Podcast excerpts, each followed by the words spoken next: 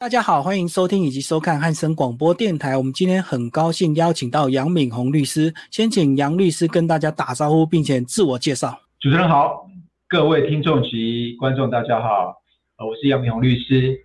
呃，目前担任长虹法律事务所主持律师。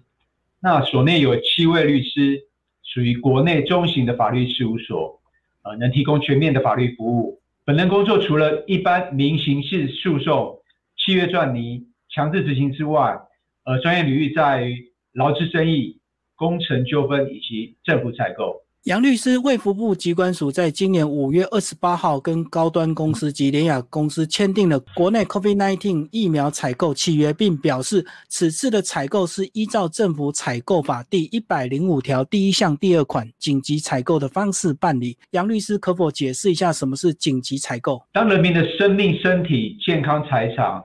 遭遇到紧急危难的时候，如果有必要要采取紧急的采购行为的时候，哎，是可以不适用政府采购法招标以及绝标的规定。采购法它的立法目的，除了维持公平竞争之外，那也有提升采购效率的任务。因此，当人民生命、身体健康、财产遭遇到紧急危难的时候，我们如果还是遵循采购法上严谨的这个法定程序。例如等标情的规定，可能会造成无法挽回的遗憾因此，采购法第一百零五条第一项规定说，在办理紧急采购的时候，是得不适用招标绝标的规定。呃，可能是因为这个原因，所以才让一般民众觉得说，好像有黑箱作业的感觉。之前缺水很严重的时候，水利署也是采取采购法第一百零五条来办理水井的紧急采购。那既然不是用招标及绝标的规定，会造成一般民众质疑有黑箱作业的情形。采购法这边有没有其他保障采购公正的方法？有的，呃，一特别采购招标绝标处理办法第二条，它规定哦，所谓得不适用招标及绝标的规定，它其实它并不包括采购法第三十四条、五十条及五十八到六十二条的规定。譬如三十四条。关于这个招标文件在公告前要应予保密，还有就是说不得在开标前泄露底价等等这样子的保密义务啊，还是必须遵守啊。另外，譬如五十条的规定啊，如果有借用冒用他人名义或证件投标啊，那用这种不实的文件投标的话，这种个别采商的话，也是不予让他开标以及绝标啊。另外，有关厂商报价偏低的处理呀。厂商超额利润的追缴等等，哦，都还是有适用。哦，最重要是说，这个绝标的资料也必须要公告，而且要汇送这个主管机关。这些的采购法的一些基本的规定，其实都不能够免除的。因此，纵然办理紧急采购，机关还是要遵守保密义务。个别厂商有借用或冒用他人名义，或以不实之文件投标时，机关应不予开标、绝标。另外，绝标资料应公告及定期汇送主管机关等规定，还是不能免除。是的，由于这个紧急采购它讲究时效性，所以难免会牺牲一些程序上的规定。但还是不能够违反采购法第六条，它最基本的公共利益以及公平合理的原则。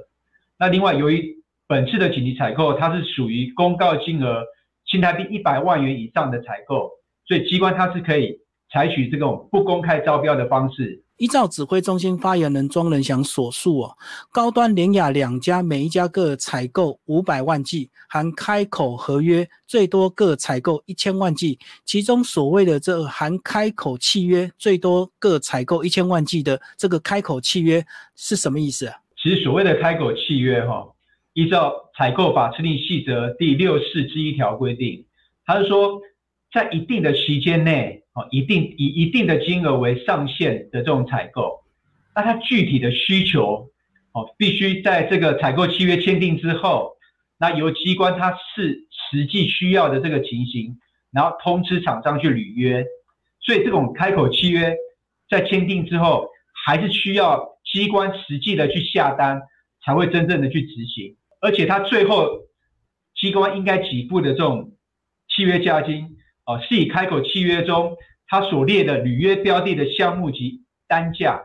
就去依照最后实际完成履约供应的项目数量去把它给计算出来。那开口契约通常用于什么样的一个采购？可以再举其他的例子说明吗？其实无法在这种履约期间明确预知到采购数量的，都可以运用开口契约的方式啊。哦，例如这种不可预见的天然灾害的，要办理抢修抢险啊。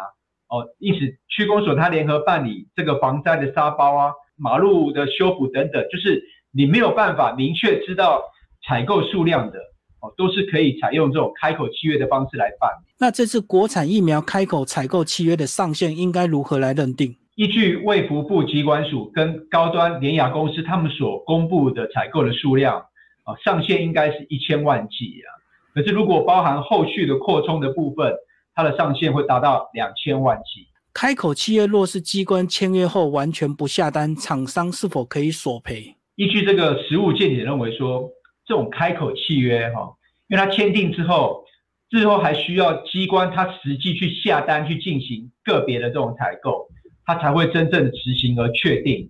所以它的性质是一种预约哦预采购，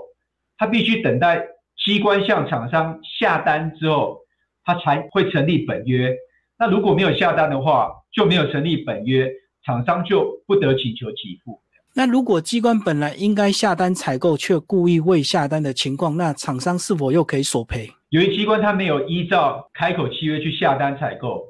这时候本约确实还没有成立呀。可是这种情形，机关它是应该为而不为，好，这时候厂商他可以基于采购法第六条公平合理的原则。向机关争取索赔应该是有空间的。那假如高端和联雅解盲后是失败的，机关是否还有下单采购的义务？哎，如果解盲失败的话，那这种情形它根本就不符合机关的需求，那机关当然就没有下单购买的义务。哦，所以开口契约的这种情形，没有主持人您担心的问题，说，哎，如果解盲失败的话，机关因为它当然就不需要下单购买，也不用担心。机关还要几步价丁的问题。最后还是请杨律师帮我们总结今天的内容。紧急采购啊，它讲究的是时效性，那难免会牺牲一些程序上的规定啊。可是最基本的还是不能够违反采购法第六条，它最基本的公共利益以及公平合理的原则啊。那另外这个紧急采购虽然它可以不适用招标绝标的规定啊，可是机关还是要遵守。呃，保密的义务，啊，或者是个别厂商有借用或冒用他的名义或以不实的文件投标的时候，机关这时候应该不予开标以绝标，而且绝标的资料，好，应该要公告，而且要立即汇送主管机关等这些规定，其实都是不能够免除。那另外有关国产疫苗的采购，啊，这次是采用所谓的预采购，哦，也就是说基于这种开口契约，哦，它是属于预约的这种性质。那采购开口契约在签订之后，他必须等待机关哦向厂商下单之后，他才会成立本约。如果没有下单哦，就没有成立本约，那厂商就不得请求机关来给付哦。而且假设高端和尼亚两家公司，它最后是解盲失败的，那因为是不符合机关的这种需求，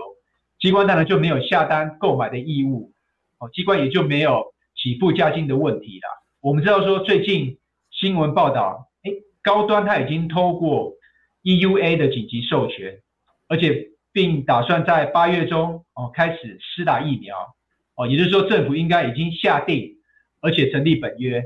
那时候政府当然应该依照政府采购契约签订的这个单价哦给付高端或者是联雅公司价金，所以一般民众其实他不用担心说紧急采购政府有黑箱作业，或者是解盲不成功。机关还要依采购契约给付加金的问题。好，非常谢谢杨律师详细的说明，也解答一般民众对这次国产疫苗采购的疑虑。如果听众朋友还有其他问题，欢迎在我们的影片下方留言。我们下次见，谢谢。